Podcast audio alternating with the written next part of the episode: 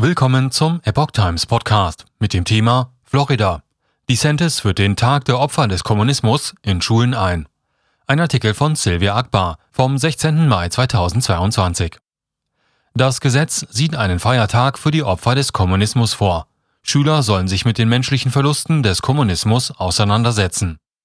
Die Organisation Victims of Communism Opfer des Kommunismus schätzt, dass kommunistische Regime im 20. Jahrhundert durch politische Säuberungen, religiöse Verfolgung und Hungersnöte den Tod von mindestens 100 Millionen Menschen verursacht haben.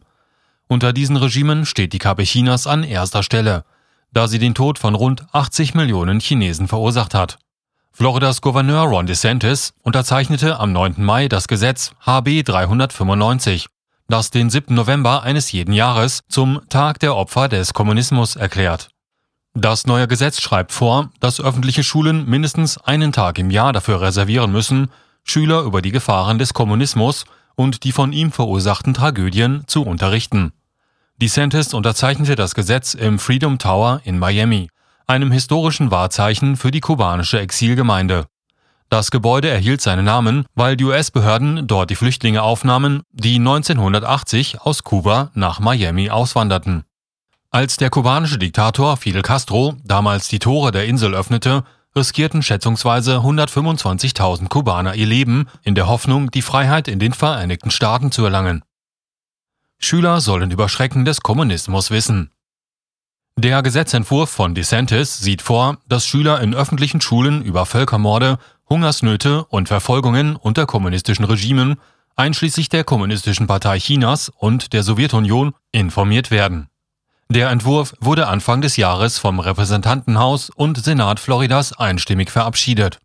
Wir wollen sicherstellen, dass die Menschen in Florida, vor allem aber unsere Schüler, jedes Jahr etwas über die Übel des Kommunismus, die Diktatoren, die kommunistische Regime geführt haben und die Hunderte von Millionen Menschen, die unter der Last dieser verdorbenen Ideologie gelitten haben und weiterhin leiden, lernen, sagte DeSantis. Der Unterricht über die Schrecken des Kommunismus wird im Schuljahr 2023-24 für Schüler, die einen Kurs über die US-Regierung belegen, beginnen. Am Tag der Opfer des Kommunismus müssen mindestens 45 Minuten über die kommunistischen Gräueltaten unterrichtet werden. Der Tag fällt auf den 7. November, dem Tag, an dem die Bolschewiki nach dem Sturz des Zaren in Russland die Macht ergriffen, aus der die kommunistische Sowjetunion hervorging. Das Gesetz verpflichtet die Bildungskommission in Florida, bis zum 1. April 2023 die neuen Richtlinien für das Fach Sozialkunde in den Unterricht einzubauen. Der Kommunismus hat über 100 Millionen Leben gefordert.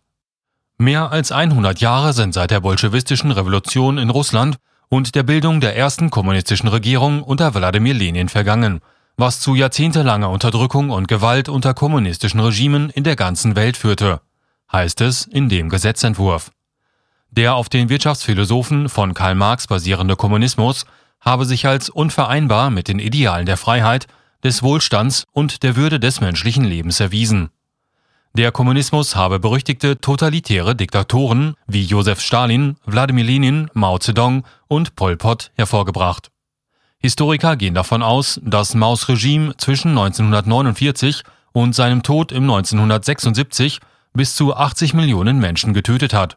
Durch Massenhungersnöte, die Kulturrevolution, verschiedene politische Säuberungen und andere Kampagnen.